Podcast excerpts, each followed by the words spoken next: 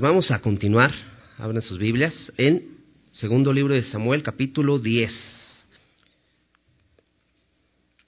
Hemos estado viendo, eh, avanzando en, en, este estudio, en el estudio de este libro y conociendo bastante acerca de la vida de, de David, este rey que Dios escoge, un, un hombre con un corazón distinto y que permitía que Dios hiciera la obra en su vida, ¿no? Lo, hemos visto en, diferentes situaciones.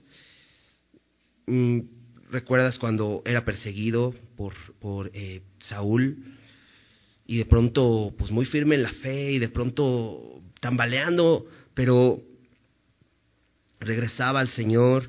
Y bueno, en este segundo libro de, de Samuel, o en esta segunda parte del libro de Samuel, hemos, hemos podido ver cómo Dios lo ha ido guiando y lo ha establecido en su trono como, como el rey de Israel. Y ha sido muy padre ir viendo estas etapas de su vida. entre estas etapas vimos de pronto cómo después de, de, tener ya la victoria de sus enemigos, Dios lo, lo afirma en su, en su reino, Él ve cómo como este deseo de construir un lugar donde esté el arca del pacto, pero Dios le da una promesa mayor. Y bueno, David ha sido profundamente bendecido y la semana pasada veíamos este capítulo 9 donde está, aparece esta pequeña historia acerca de Mefiboset, donde David tiene el deseo de mostrar misericordia con este hombre él buscaba a alguien, no, precisamente conocía a Mefiboset, sino buscaba a alguien de la casa de Saúl a quien hacer misericordia. Y como a, lo contrario de lo que hubieran pensado todos, lo que haría un rey de, de otra de otra eh, estirpe, ¿no? Sería matar a, a, todos los descendientes del rey anterior, pero este rey es diferente, ¿no? Guiado por Dios, y él lo que quiere es mostrar la misma misericordia que Dios le ha mostrado. Y muestra esta misericordia a Mefiboset. Y, es increíble la historia porque Mefiboset recibe esa gracia. Mefiboset reconoce que él es un pecador, que no merece, que no es digno. Sin embargo, se humilla, reconoce que es, es que no es digno, pero se humilla y recibe la gracia. Y lo vemos al final del capítulo sentado eh, a la mesa del rey, comiendo de la mesa del rey como uno de los hijos del rey. ¿no? Y veíamos que por medio de esta historia Dios nos permite ver un cuadro de la gracia, lo que Dios ha hecho con nosotros, nos ha mostrado su misericordia a pesar de que no lo merecemos, no nos dio la muerte, sino nos, nos dio vida cuando estábamos muertos de nuestros delitos y pecados y nos hizo sentarnos en los lugares celestiales con Cristo, nos hizo sentarnos a su mesa y ser parte de su familia. Y vimos esta gran historia, pero hoy vamos a estar viendo el capítulo 10 y vamos a ver otro deseo de David de mostrar misericordia, pero al contrario del capítulo anterior, vamos a ver una, un rechazo. En lugar de, de recibir la gracia, hoy vamos, hoy vamos a ver la historia de un hombre que rechaza esa gracia. Entonces, ¿por qué no oramos? Y, empezamos a, estudiar el capítulo 10.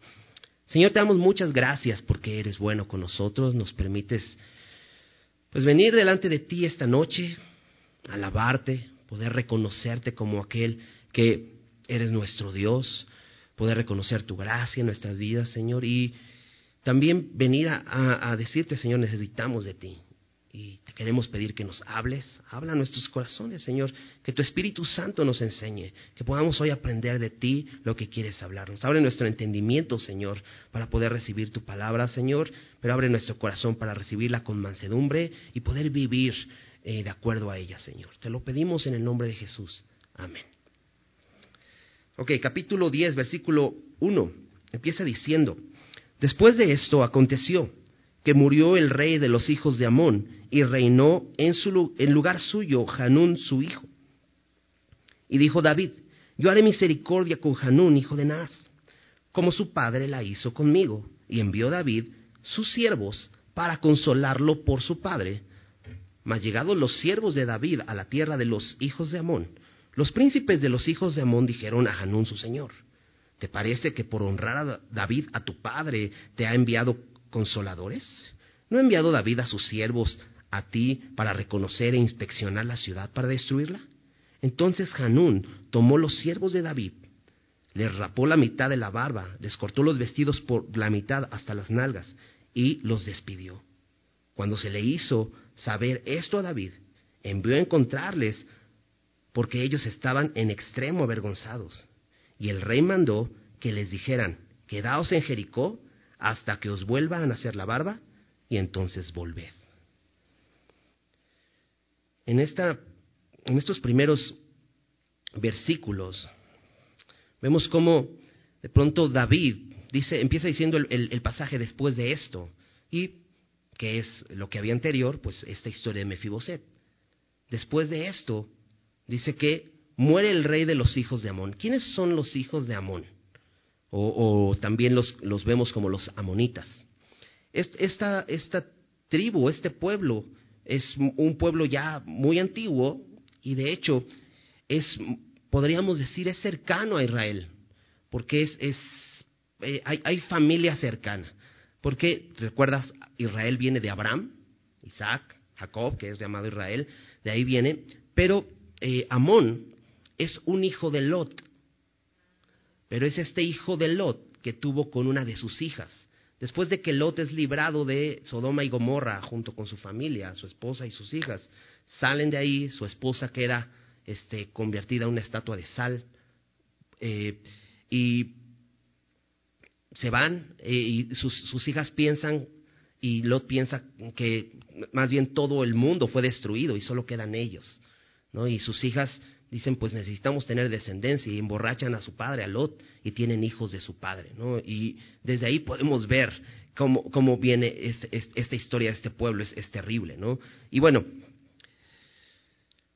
este pueblo más adelante se convierte en un enemigo de Israel, porque a la entrada de, de, a la tierra prometida, después de que salen de Egipto y todos estos 40 años en el desierto, los, los amonitas intentan, eh, les estorban en su, en su ingreso a la tierra prometida, eh, junto con la, la, otra nación, Edom, que eran, eran familia también, que es el otro, el otro hijo eh, de Lot, con otra de sus hijas, los, los edomit, no, perdón, los moabitas, los moabitas.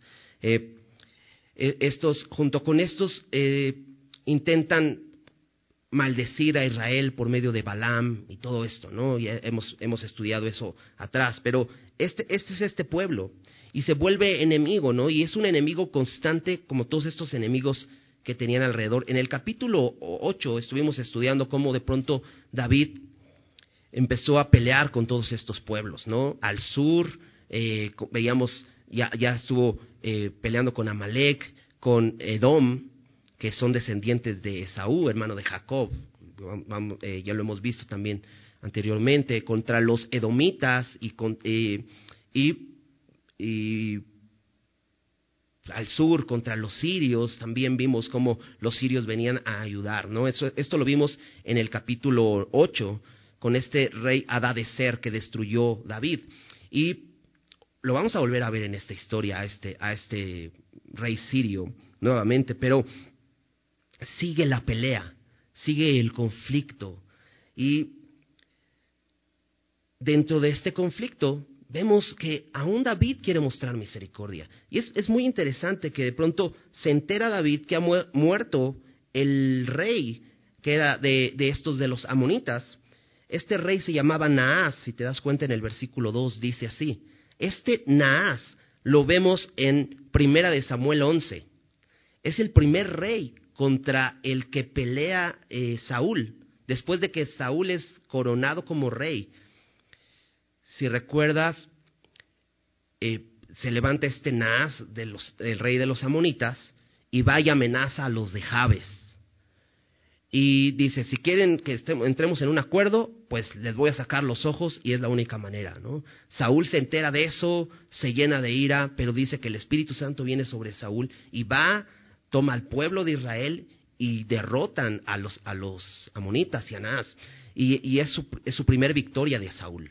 Lo vimos ahí. Pero aquí de pronto nos dice, en el versículo 2, que David dice, yo haré misericordia con Hanún, hijo de Naz, como su padre, o sea, Naz, la hizo conmigo. Y esto es interesante porque en ninguna parte del, libro vemos esta historia, pero es quizá probable que en esta huida de, David, en la persecución eh, que tenía Saúl contra él, eh, le hizo misericordia, quizá lo hospedó, quizá le dio un refugio para que estuviera seguro ahí. David había hecho esto, lo vimos yendo a Gat, a un, pueblo enemigo, a refugiarse, ¿no? Entonces, es muy probable que esto, esto es a lo que se refiere David.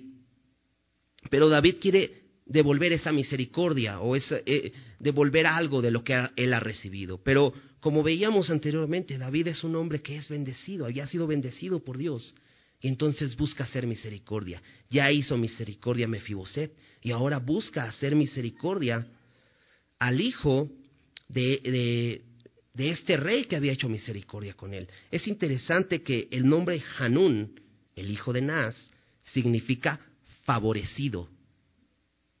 Y entonces, de pronto David, ahí en el versículo 2, a la mitad del versículo, en este deseo de hacer misericordia, dice, y envió David a sus siervos para consolarlo por su padre. ¿Y qué podemos ver aquí en, estos versículos?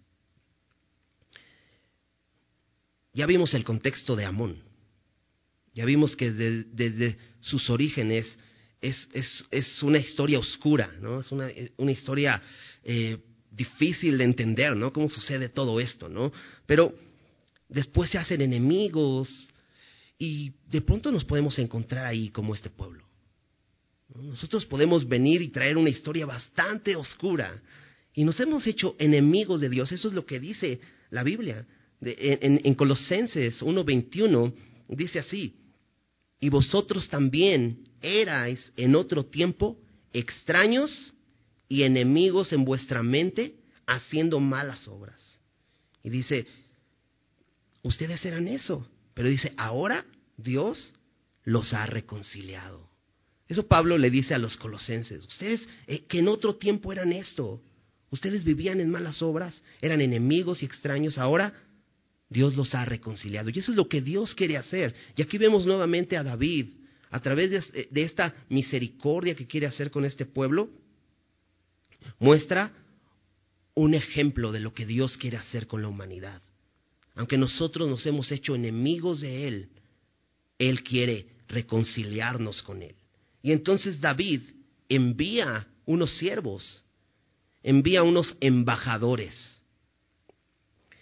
Y sabes, Dios, así como David envió embajadores, Dios ha enviado embajadores a este mundo para que conozcan que Él quiere hacer misericordia con ellos. ¿Y sabes quiénes son esos embajadores? Nosotros. Aquellos que ya hemos sido salvos, que en otro tiempo éramos extraños y enemigos y que ahora ya hemos sido reconciliados con Dios, ahora Él nos ha enviado. Jesús le dijo a, a sus discípulos, vayan y anuncien este Evangelio, estas buenas noticias. Vayan y prediquen estas buenas noticias al mundo. Y nos ha dejado en este mundo como embajadores. Y un embajador es alguien que representa a aquel que lo envió. Y entonces, David hace esto, envía embajadores, pero de pronto no son tan bienvenidos los, los embajadores de, de David ahí. ¿no? Vemos cómo es la reacción de los príncipes y de este nuevo rey de los hijos de Amón. Pero déjame decirte al respecto de que somos embajadores. En Segunda de Corintios, versículo 5, Pablo habla de esto y él, refiriéndose a los creyentes, aquellos que hemos sido salvos y que hemos recibido esta encomienda, dice, así que, eh, Segunda de Corintios 5, 20, así que somos embajadores en nombre de Cristo, como si Dios rogase por medio de nosotros, o rogamos en nombre de Cristo, reconciliaos con Dios. Dios nos ha enviado a esto, a decirle a la gente, hey, reconcíliate con el Señor, reconcíliate con Dios, Dios te ama. Pero, ¿quién realmente lo está diciendo? Es Dios mismo que lo está diciendo por medio de nosotros. Eso es un embajador. Y de pronto vemos en esta historia de, eh, de Samuel, cómo estos príncipes, en el versículo 3 dice que los príncipes de los hijos de Amón dijeron a Hanún, ¿te parece que por honrar a David tu padre te ha enviado consoladores? ¿No ha enviado David sus siervos para reconocer e inspeccionar la ciudad y para destruirla? Pone en duda las intenciones de David. Y así hoy el mundo pone en duda las intenciones de Dios. Todas las ideologías y filosofías que hay y que escuchamos todo el tiempo es poner en duda el amor de Dios. Porque ¿qué habla la Biblia? Sino que Dios ama al hombre. Este es el, este es el tema de la Biblia. Que Dios envió a su Hijo. Anunciado desde Génesis. Cumplido en, en, el Nuevo Testamento. ¿Cómo, ¿Cómo es esta verdad tan importante y el hombre sigue rechazando y sigue poniendo en duda esto? Y sigue diciendo, no, Dios no existe, no, Dios no te ama, no, Dios ya se desentendió del mundo, Dios no es bueno. Y eso es lo que estos hombres están haciendo con este rey Hanún. Lo más triste es que este rey cree lo que sus, sus, sus príncipes le dicen. Y entonces hace algo. Y hace algo terrible. Hace algo terrible porque pone en vergüenza a los siervos de, de David, a esos embajadores, que ellos simplemente fueron enviados. Ellos ni siquiera, es que ellos iban a hacer la misericordia con, e, con, con este rey. Ellos simplemente fueron enviados y entonces son avergonzados y son avergonzados terriblemente. Dice que les cortan la barba por la mitad. Y para los hombres en el Medio Oriente la barba es algo muy importante. Es como un ornamento que ellos portan con mucho orgullo, ¿no? Y si has visto, ¿no? A los, a los de Medio Oriente, ¿no? Con unas barbas muy grandes, ¿no? Porque es algo que, que, reconocen como una autoridad, algo que Dios les dio. Y de pronto es una vergüenza el que les haya cortado la barba por la mitad. Aparte dice que les corta los vestidos, prácticamente los envía desnudos. Y esto es vergonzoso porque eh, Amón está al este de Israel. Pero para eso ellos tuvieron que cruzar el Jordán e ir hasta toda esa zona, cruzar toda la zona que le pertenecía a, a Rubén, a Manasés, a Gad, toda esa zona, y después estaba Amón. Entonces imagínate, regresaron desde allá, cruzaron el Jordán y llegaron a Jericó, porque el versículo 5 nos dice que David les dice, permanezcan en Jericó. Entonces fueron avergonzados, ¿no? Regresaron prácticamente desnudos y con su barba eh, rota, eh, eh, con su barba arrancada, ¿no? Cortada, ¿no? Rasurada. Y, esto es una vergüenza muy grande. Y eso, es, eso nos pasa también a los creyentes, ¿sabes? De hecho, Jesús habló de eso. Nosotros, como cristianos, también sufrimos vergüenza por causa de este, esta encomienda que Dios nos ha dado. De hecho, Jesús le dijo eso a, eso a sus discípulos, pero cuando sufrimos esa vergüenza, Dios nos llama bienaventurados. Acompáñame a Lucas. Lucas capítulo 6. Y e, este, esta enseñanza, también está en Mateo y la conocemos como las bienaventuranzas. Hemos escuchado estas bienaventuranzas, bienaventurados los pobres, bienaventurados los que lloran, pero hay una bienaventuranza muy importante aquí en el versículo 22 de Lucas 6. Dice, bienaventurados seréis cuando los hombres os aborrezcan y cuando os aparten de sí y os vituperen y desechen vuestro nombre como malo por causa del Hijo del Hombre. Y esto, y esto es interesante porque estos hombres fueron acusados como malos, los acusaron como espías, cuando no eran espías. Ellos iban, ellos llevaban esta misericordia que, que, David había enviado y ellos los acusan como malos y dice y dice Jesús, bienaventurados son cuando los aborrezcan, cuando los aparten de sí, cuando los vituperen o los avergüencen.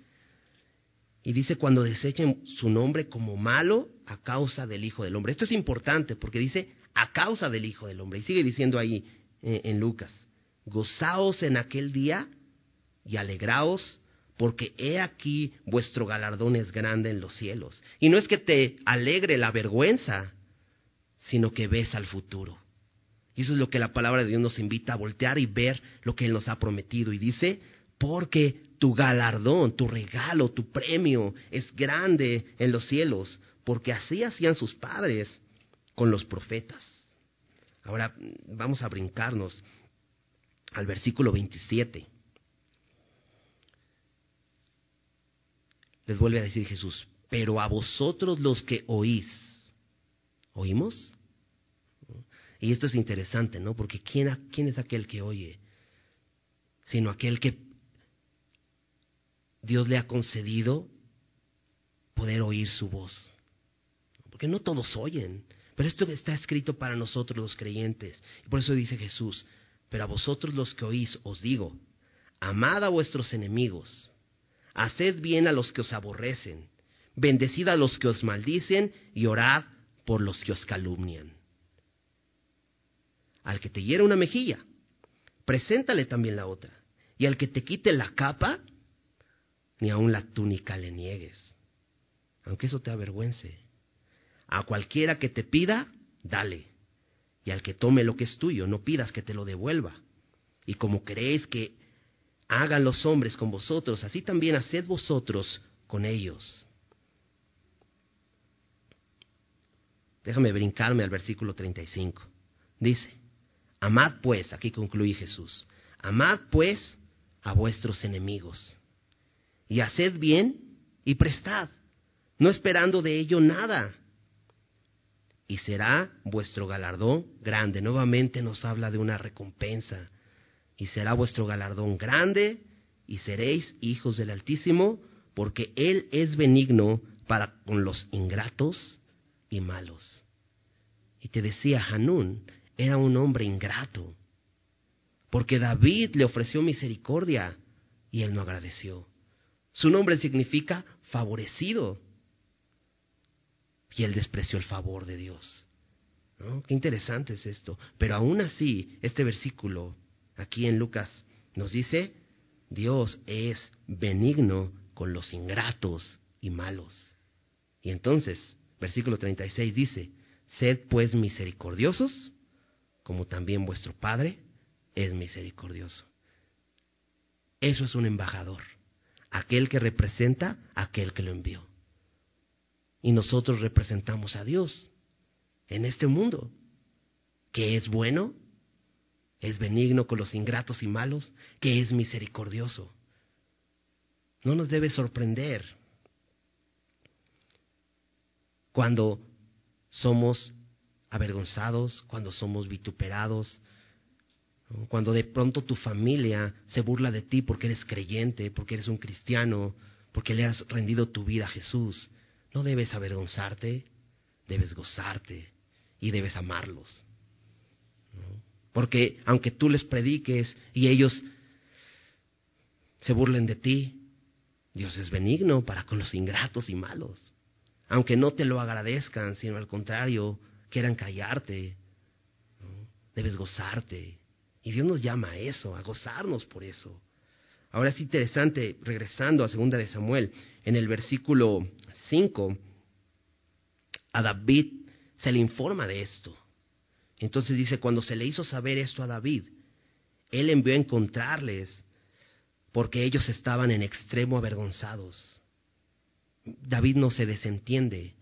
David sabe que es una vergüenza lo que sufrieron.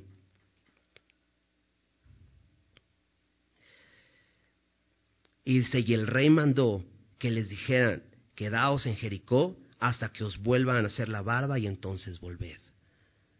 David se preocupa por estos hombres que él había enviado. Y sabes,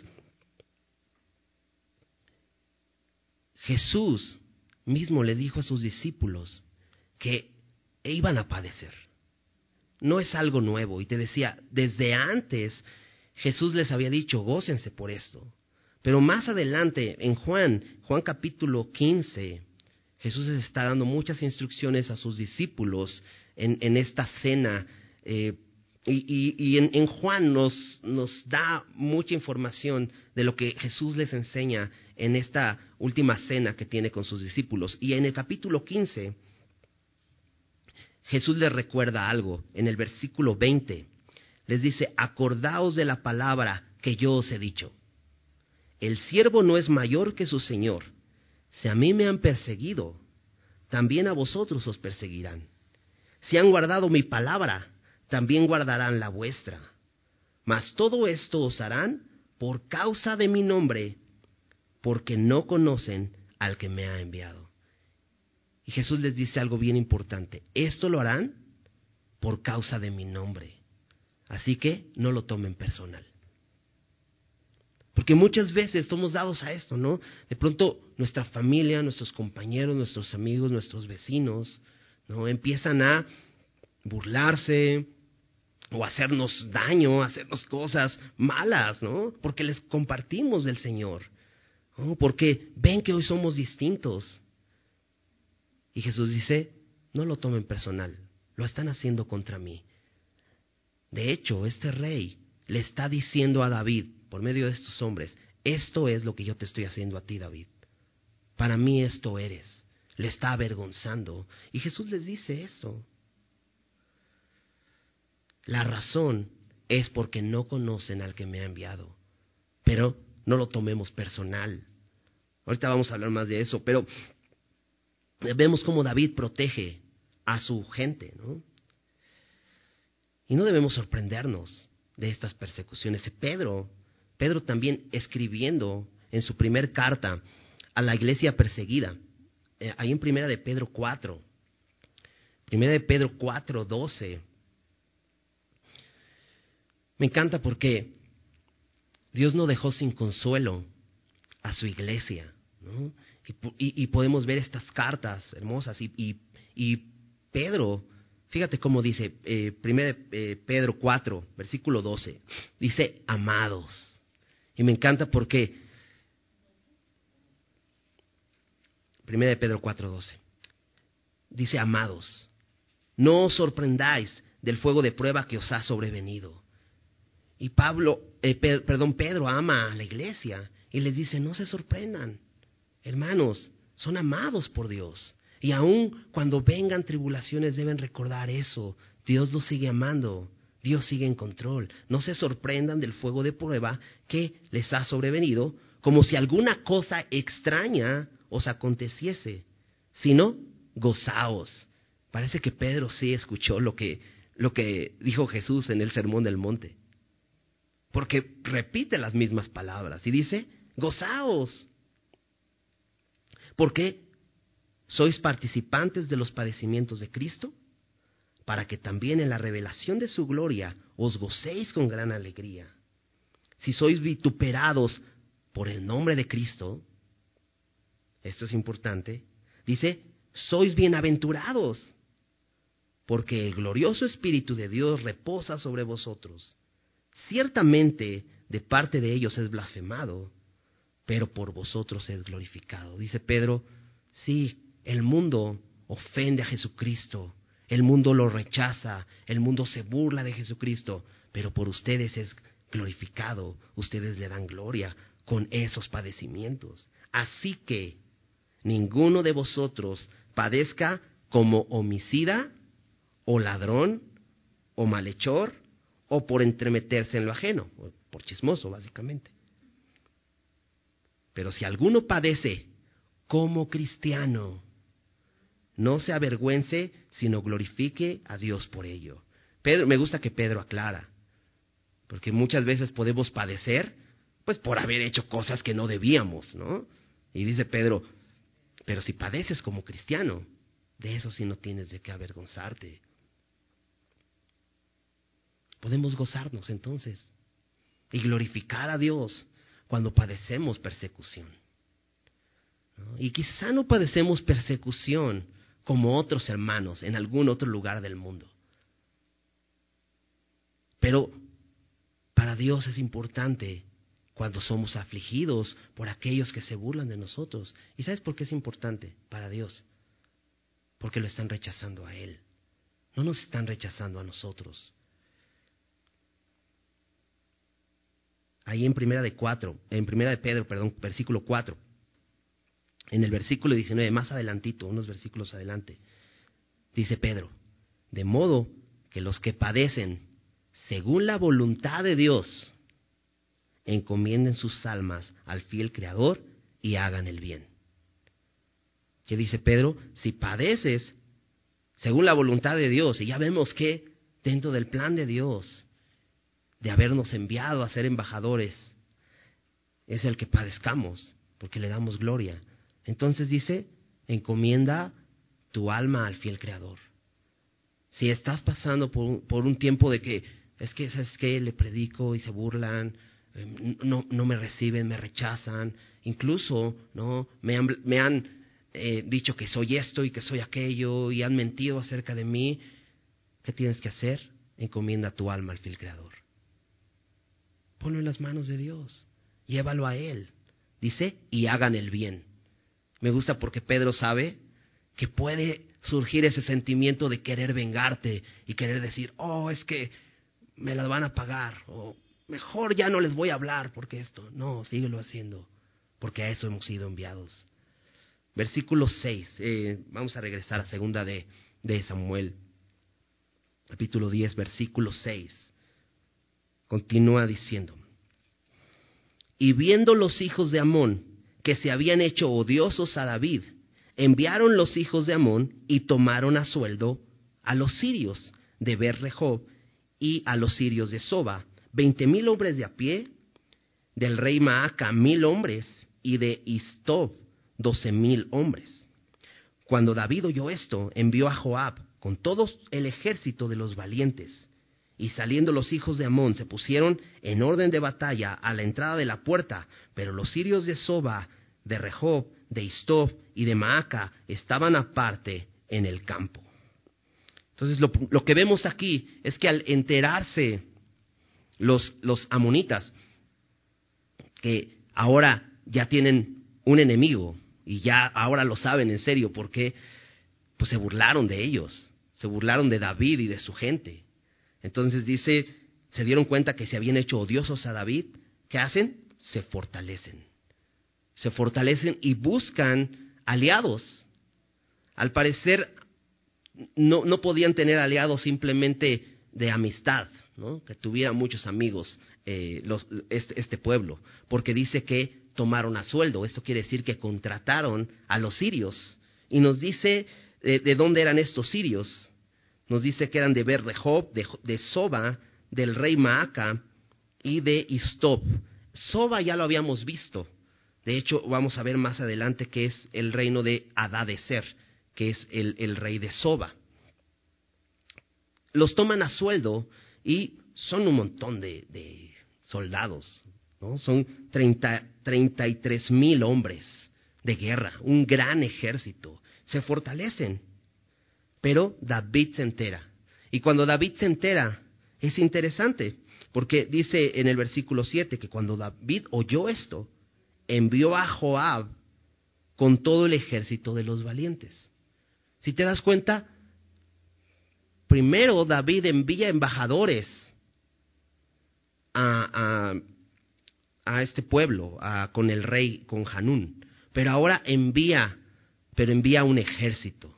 Ahora no envía embajadores, sino ahora envía a Joab con el ejército de los valientes. Este no era todo el ejército de Israel, sino solamente era el ejército de los valientes. Más adelante, aquí en Segunda de Samuel, vamos a conocer a quiénes eran estos valientes. Se conocen como los valientes de David. Y son todos estos hombres que en un principio no eran nada valientes. ¿Recuerdas los que llegaron a la cueva donde estaba refugiado David? Gente amargada, gente endeudada, gente que no valía la pena. Y llegó con David y se juntaron a él. Y entonces aprendieron de David a temer a Dios. Y Dios hizo de ellos hombres valientes que hoy aquí están, yendo como, un, como una especie de, ejército especial y nos dice que salen los hijos de Amón y se ponen en orden de batalla a la entrada. Esto es a la entrada de la ciudad. Más adelante que vamos a ver que esta ciudad se llama Rabá. Y los sirios, todos estos ayudantes, o bueno, estos contratados, se ponen a espaldas, ¿no? Y en el Salmo, en el Salmo 2, versículos del 1 al 3, David escribe esto. ¿Por qué se amotinan las gentes y los pueblos piensan cosas vanas? Se levantarán los reyes de la tierra y príncipes consultarán unidos contra Jehová y contra su ungido, diciendo, rompamos sus ligaduras y echemos de nosotros sus cuerdas. Y este salmo es muy interesante. Este, este salmo muestra eh, una realidad que vivimos el día de hoy. Porque, pregunta David, ¿por qué se amotinan las gentes? ¿Por qué? ¿Cuál es la razón de que los pueblos se unan contra, dice, contra Jehová y contra su ungido? Y es que hoy el mundo entero está unido contra Dios y contra Cristo. Ungido significa, eh, o Cristo es ungido o el Mesías. Y están unidos contra Él. Y aquí vemos cómo de pronto eh, estos amonitas y, y contratan a los sirios y todos están unidos contra David, contra este rey, que hasta donde hemos visto es un rey que busca hacer lo que Dios quiere. Y, en este deseo de Dios de hacer misericordia con otros y reconciliar a otros con Él. Pero de pronto esta pregunta es interesante. ¿Por qué? ¿Por qué si Dios es tan bueno, por qué el mundo se une en contra de Dios? Y dice este salmo en el, en el versículo 3, estos, estos pueblos que se unen dicen así, rompamos sus ligaduras y echemos de nosotros sus cuerdas. Esto es lo que el mundo quiere. Echar fuera a Dios de sus planes. Y por eso dicen, ¿sabes qué? Dios no existe. Dios no, yo no quiero a Dios en mi vida. Yo no quiero que Él me dirija. Yo no quiero que Él me diga qué hacer. ¿no? Es evidente que Dios nos creó. ¿no? Aunque el hombre vive negándolo. Pero es evidente que Dios nos creó. Pablo en Romanos dice, su eterno poder y deidad se hace claramente visible, siendo entendidos por medio de las cosas hechas. No hay excusa. Dios nos creó y entonces nosotros, como seres humanos caídos, lo que hacemos es desligarnos de Él, no queremos saber nada de Él. Y, David pregunta, ¿por qué? ¿Por qué si Dios es tan bueno? ¿Por qué si Dios solo quiere tu bien, por qué te quieres desligar de Él? Y es a causa del pecado. El pecado es lo que nos ha dejado rebeldía contra Dios. Y aquí vemos esto que sucede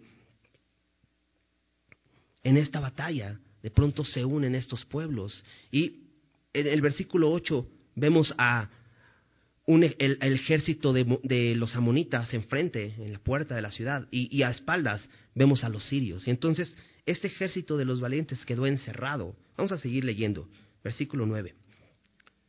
Dice, viendo pues Joab que se presentaba a la batalla de frente y a la retaguardia, entresacó de todos los escogidos de Israel y puso en orden de batalla contra los sirios Entregó luego el resto del ejército en mano de Abisai, su hermano, y lo alineó para encontrar a los amonitos. Entonces lo que hace Joab, como este general del ejército, y creo que un buen estratega, toma de, estos, de este grupo de hombres valientes, toma de ahí y los parte en dos, en dos equipos, digamos, ¿no? Pone a unos a su cargo para pelear contra los sirios, que eran muchos, y pone a otro a cargo de su hermano Abisai para que peleen ellos contra los amonitas. Y fíjate el versículo 11. Y dijo, si los sirios pudieren más que yo, tú me ayudarás. Y si los hijos de Amón pudieren más que tú, yo te daré ayuda.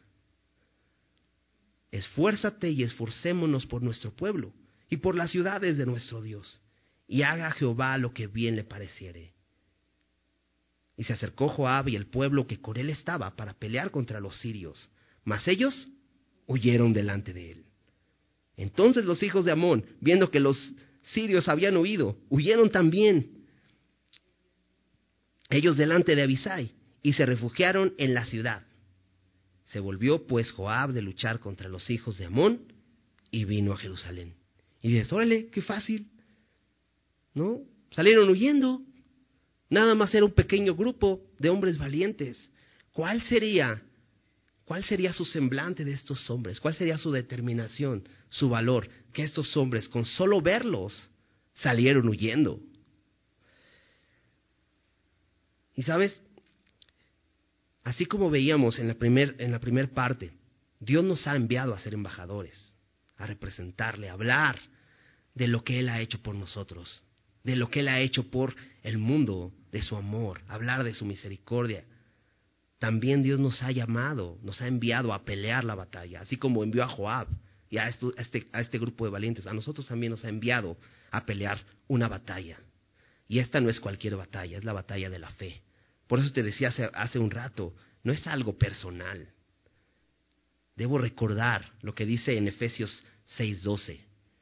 Esta lucha no es contra carne y sangre. No es una, no es una lucha que estoy peleando cuerpo a cuerpo contra, un, contra una persona, es una lucha espiritual, pero es la batalla de la fe. Porque esta batalla solamente la puedo pelear con fe.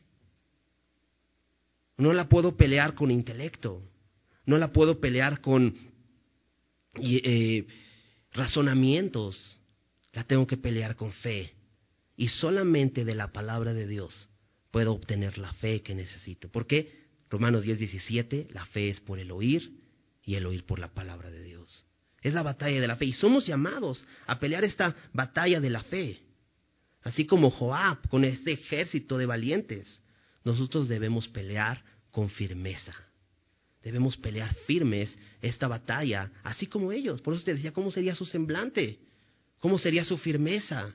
Que los otros simplemente los vieron y salieron huyendo. Acompáñame a Primera de Pedro. Primera de Pedro, capítulo 5, versículos 8 y 9.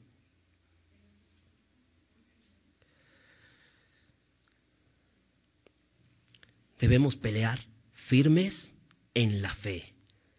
Dice, dice Pedro, sed sobrios y velad, porque vuestro adversario el diablo, como león rugiente, anda alrededor buscando a quien devorar. Es importante conocer quién es nuestro enemigo. Bueno, uno de nuestros enemigos es este, el diablo.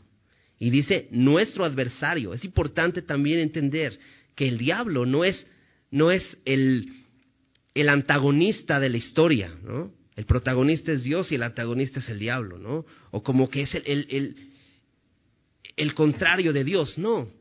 Satanás es un ser creado como tú y como yo, y es nuestro adversario. Es lo que dice Pedro. Nuestro adversario, el diablo, anda como león rugiente, anda alrededor buscando a quien devorar, pero dice, al cual resistid, ¿cómo resistimos? Al diablo firmes en la fe. No nos dice la palabra que vamos al diablo a este expulsarlo y este echarlo fuera y todo esto, no. ¿Qué tenemos que hacer? Permanecer firmes. ¿Qué hizo Joab y Abisai ante sus enemigos? Simplemente se pararon firmes. Se pusieron unos enfrente de un ejército y otros enfrente de otro ejército y fíjate, dice, al cual resistid firmes en la fe, sabiendo que los mismos padecimientos se van cumpliendo en vuestros hermanos en todo el mundo, así como tú y yo padecemos hoy y estamos sufriendo este tipo de ataques constantes, este tipo de rechazos y vergüenza. Solo también se está cumpliendo en nuestros hermanos en todo el mundo. Debemos recordar eso. No somos los únicos que peleamos. Todos aquellos que hemos creído en el Señor Jesucristo y somos hijos de Dios, hermanos, padecemos también. Debemos recordar eso. Acompáñame a Filipenses, Filipenses capítulo 1. Un, poquito atrás de Pedro, Filipenses capítulo 1, versículo 27. También debemos pelear firmes en un mismo espíritu. Esto es muy importante. Y dice, dice Pablo ahí a los filipenses, solamente que os comportéis como es digno del Evangelio de Cristo, para que, o sea que vaya a veros, o que esté ausente, oiga de vosotros que estáis firmes en un mismo espíritu. Fíjate, combatiendo unánimes por la fe del Evangelio. ¿Cómo dice? Unánimes por la fe del Evangelio. Y nada intimidados por los que se oponen, que para ellos ciertamente es indicio de perdición, mas para vosotros de salvación, y esto de Dios. Y fíjate cómo dice este versículo. Porque a vosotros os es concedido a causa de Cristo Fíjate qué hermoso. Dios nos da regalos hermosos, ¿verdad? Nos concede cosas. Fíjate qué nos ha concedido. No solo que creáis en Él. Y esto de creer en Él es una concesión o un regalo muy grande. Porque por eso somos salvos. Porque somos salvos por gracia, por medio de la fe, ¿verdad? Y Él nos regaló la fe para poder creer en Él. Es un regalo muy grande, pero no solo nos concedió eso. Dice, no solo que creáis en Él, sino también que padezcáis por Él teniendo el mismo conflicto que habéis visto en mí y ahora oís que, hay en mí. Pablo está escribiendo desde prisión. Por Cristo. Y, y qué increíble es esto. Dios nos ha concedido padecer por Él. Pero ¿qué tenemos que hacer? Combatir en un mismo espíritu, unánimes. Hermanos, tenemos una profunda necesidad de estar juntos. Es tan necesario estar juntos como iglesia. Fíjate lo que, lo que dice el versículo, regresando a segunda de Samuel, ya sé que a lo mejor los traigo de aquí para allá, pero deja ahí un, separador, algo, para que regresemos a segunda de Samuel. Dice, segunda de Samuel eh, 10, 12, dice, Joab le dice a, a su hermano Abisai, esfuérzate y esforcémonos por nuestro pueblo y por las ciudades de nuestro Dios, y haga Jehová lo que bien le pareciere. Te decía, debemos pelear firmes en la fe, pero firmes también en un mismo espíritu. Porque si te das cuenta, dice el versículo, esfuérzate y esforcémonos. Número uno, esfuérzate. Eso habla de algo particular. Y cada uno de nosotros como creyentes debemos esforzarnos, como dice Pablo, esforzaros en la gracia. Cada uno de nosotros debemos pasar tiempo con el Señor, conociéndole en lo individual, en nuestra vida privada, eso es muy importante. Y le dice, esfuérzate, pero también dice, esforcémonos. Y esto habla colectivamente, como un cuerpo. Por eso te decía, tenemos una profunda necesidad de estar juntos. No podemos estar separados cuando Dios nos ha hecho parte de un cuerpo. En 1 Corintios 12, Pablo habla mucho acerca de esto, de cómo somos un cuerpo. ¿no? Incluso pone ejemplos de cómo está unida una mano al cuerpo, cómo un pie está necesario, y cómo un ojo no le puede decir a un pie no te necesito. ¿no? Todos estos eh, ejemplos para poder entender lo que es un cuerpo. Y todos tenemos un cuerpo. Y sabemos la necesidad de que nuestro cuerpo esté unido. ¿no? Creo que si, si en algún momento alguna parte de nuestro cuerpo estuviera fuera de su lugar, nos preocuparíamos bastante. Y creo que es tan importante que estemos juntos. Esta pandemia nos ha distanciado, ¿no? Y nos ha hecho vivir la sana distancia, pero en muchos sentidos también nos ha distanciado mal. porque nos ha alejado del Señor. Y, en, muchos, en muchos casos eh, hay gente que ya no está de regreso, ¿no? Regresamos ya desde hace unos meses atrás.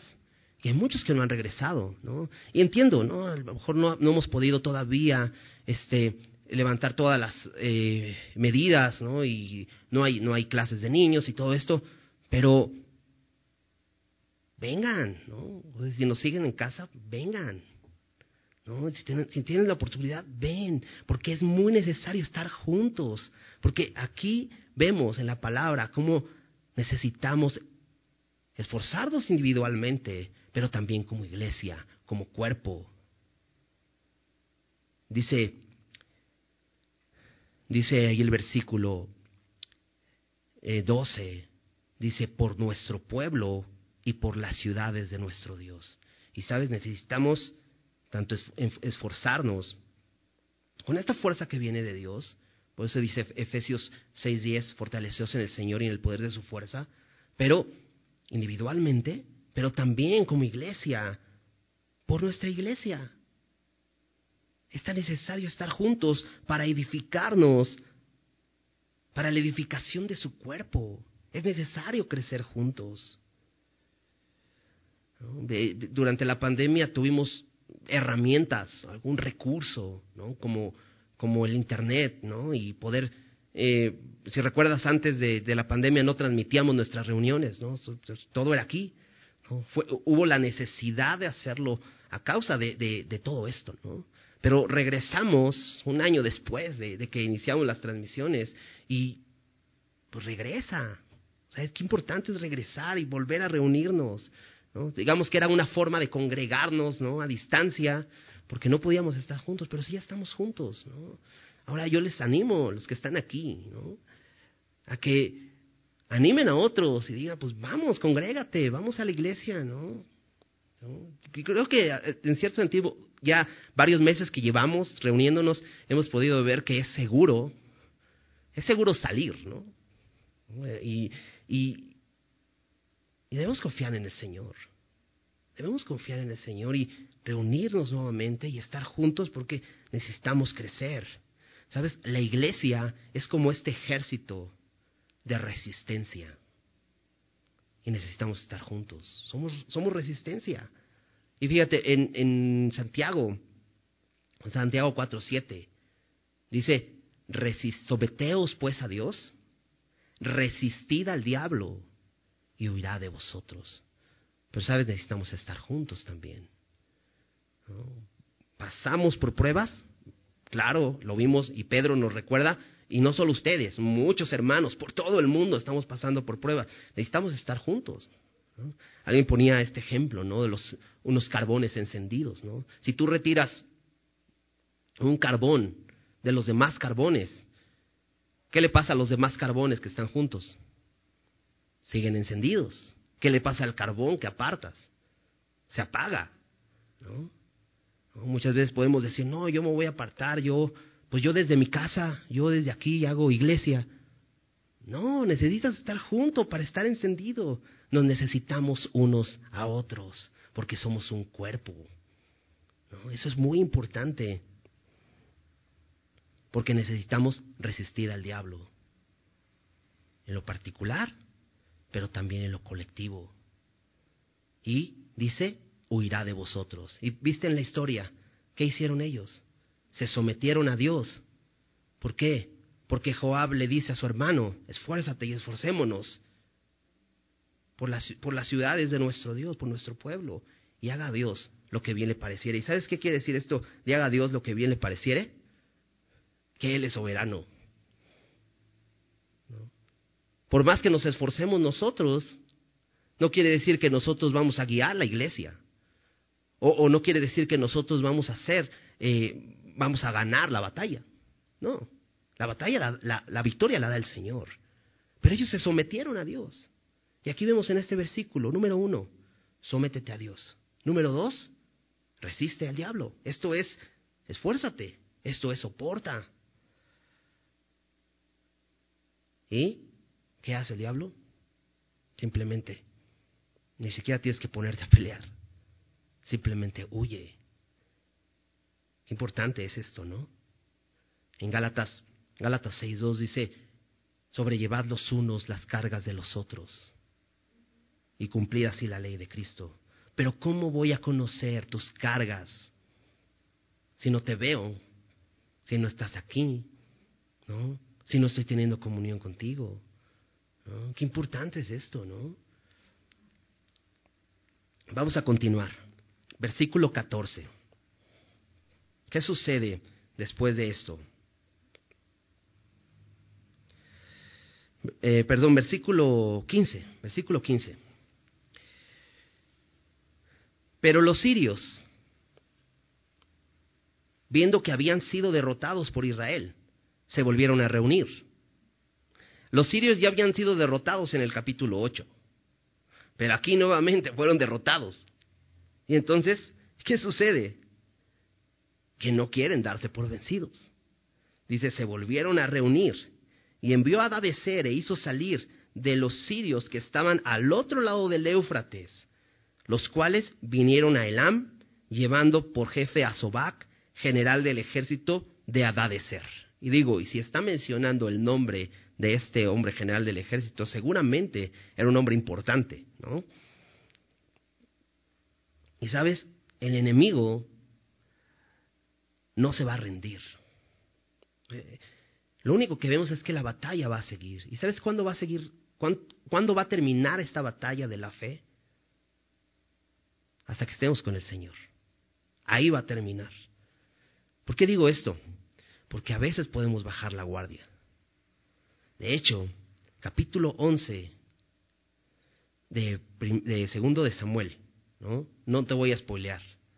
¿no? Vénganse el próximo miércoles, porque esta historia es increíble y también lamentable, ¿no?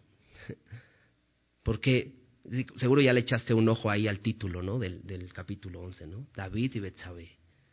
Y si no sabes esta historia, pues vente el miércoles, ¿no? Pero todo el tiempo estamos peleando la batalla. Pero hay batallas físicas como las que está peleando David, ¿no? Pero hay batallas que son diferentes, ¿no? Y también son, son, son, son difíciles, ¿no? Porque hablábamos hace un rato, no, pues es que me rechazan, es que eh, pues se han burlado de mí por, por hablarles el Evangelio y a lo mejor es una prueba difícil, claro, pero hay otro tipo que también son tentaciones, como las que va a vivir David, ¿no? Y David lamentablemente en esa batalla pierde miserablemente. Y vamos a ver capítulo 11 y 12, esta historia, ¿no? ¿Qué, qué sucede con David en esta historia? Pero todo el tiempo estamos peleando la batalla. Y esta batalla no va a terminar. Y aquí vemos, el enemigo no se va a rendir. ¿Sabes? El enemigo es un orgulloso. No le gusta reconocer que está vencido. Y no le gusta perder.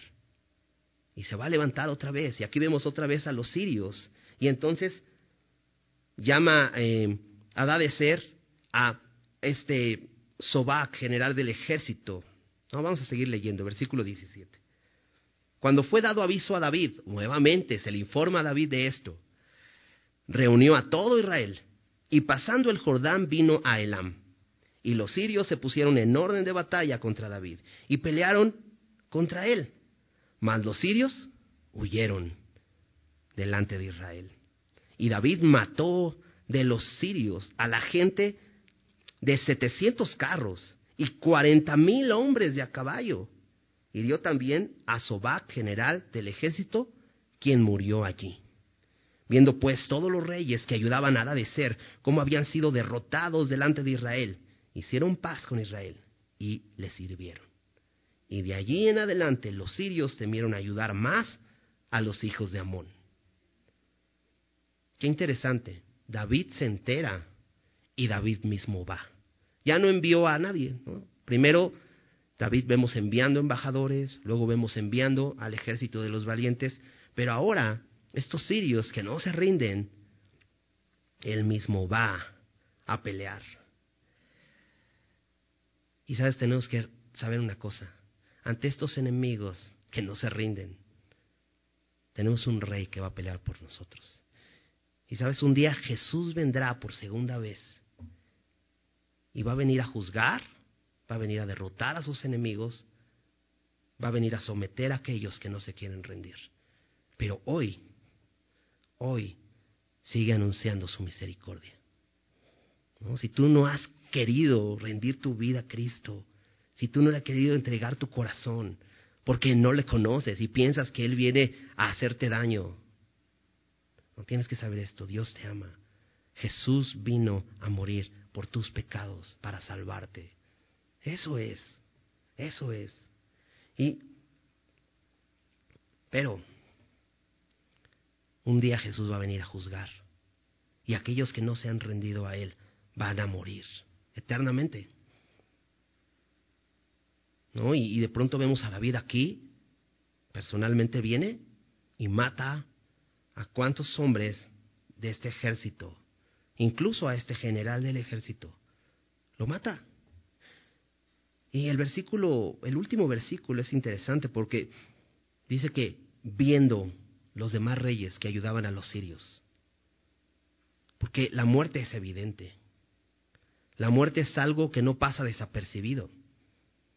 De hecho, en esta pandemia hemos experimentado la muerte muy cercana. ¿no? No sé si sea tu caso, ¿no? Eh, algún familiar que se haya ido en esta pandemia, ¿no? Pero hemos visto, y hemos visto las cifras, ¿no? En México y en todo el mundo. Gente muriendo, gente muriendo. Pero ¿sabes qué? No es la muerte, no solamente es por, por esta enfermedad. Hay muchas, hay muchas razones por las que la gente muere. La causa de la muerte es el pecado. Esa es la razón. Pero la muerte nos permite darnos cuenta de lo frágiles que somos. Y entonces podemos tomar la decisión como esos reyes que ayudaban a los sirios. Y decir, ¿sabes qué? Me, rindo. Ya me di cuenta. Soy frágil. Porque no lo puedes evitar. Dices, ya me vacuné. Mm, pues sí, qué bueno. Pero la muerte va a llegar, tarde o temprano. Pero Dios nos permite ver todas estas cosas para voltear y, ver, entonces, ¿qué hago yo? ¿Sabes?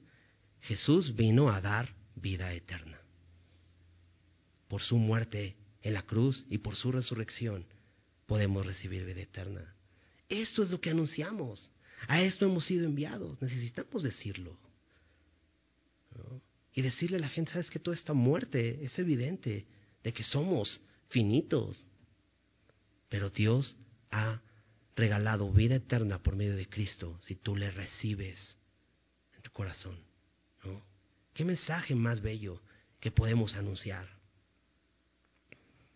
Pero ciertamente, ciertamente vendrá juicio y un día Jesús mismo vendrá y peleará y derrotará a sus enemigos. Déjame concluir con un versículo, en, bueno, un pasaje en Apocalipsis hablando precisamente del final. Eh, Apocalipsis 11, versículo 15, versículo 15 al 18. Solo es una porción. es, en todas estas eh, trompetas que están sonando y esta es la séptima trompeta. Y fíjate, dice, el séptimo ángel tocó la trompeta y hubo grandes voces en el cielo que decían, los reinos del mundo han venido a ser de nuestro Señor y de su Cristo. ¿Te das cuenta cómo David estaba conquistando? Bueno, un día va a suceder esto. Dice, y él reinará por los siglos de los siglos.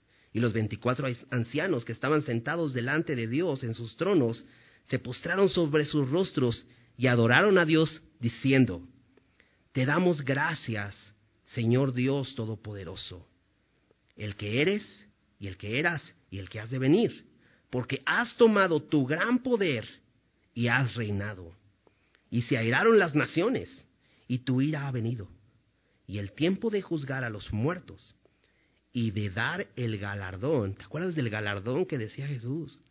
Y de dar el galardón a tus siervos, los profetas, a los santos y a los que temen tu nombre, a los pequeños y a los grandes, y de destruir a los que destruyen la tierra.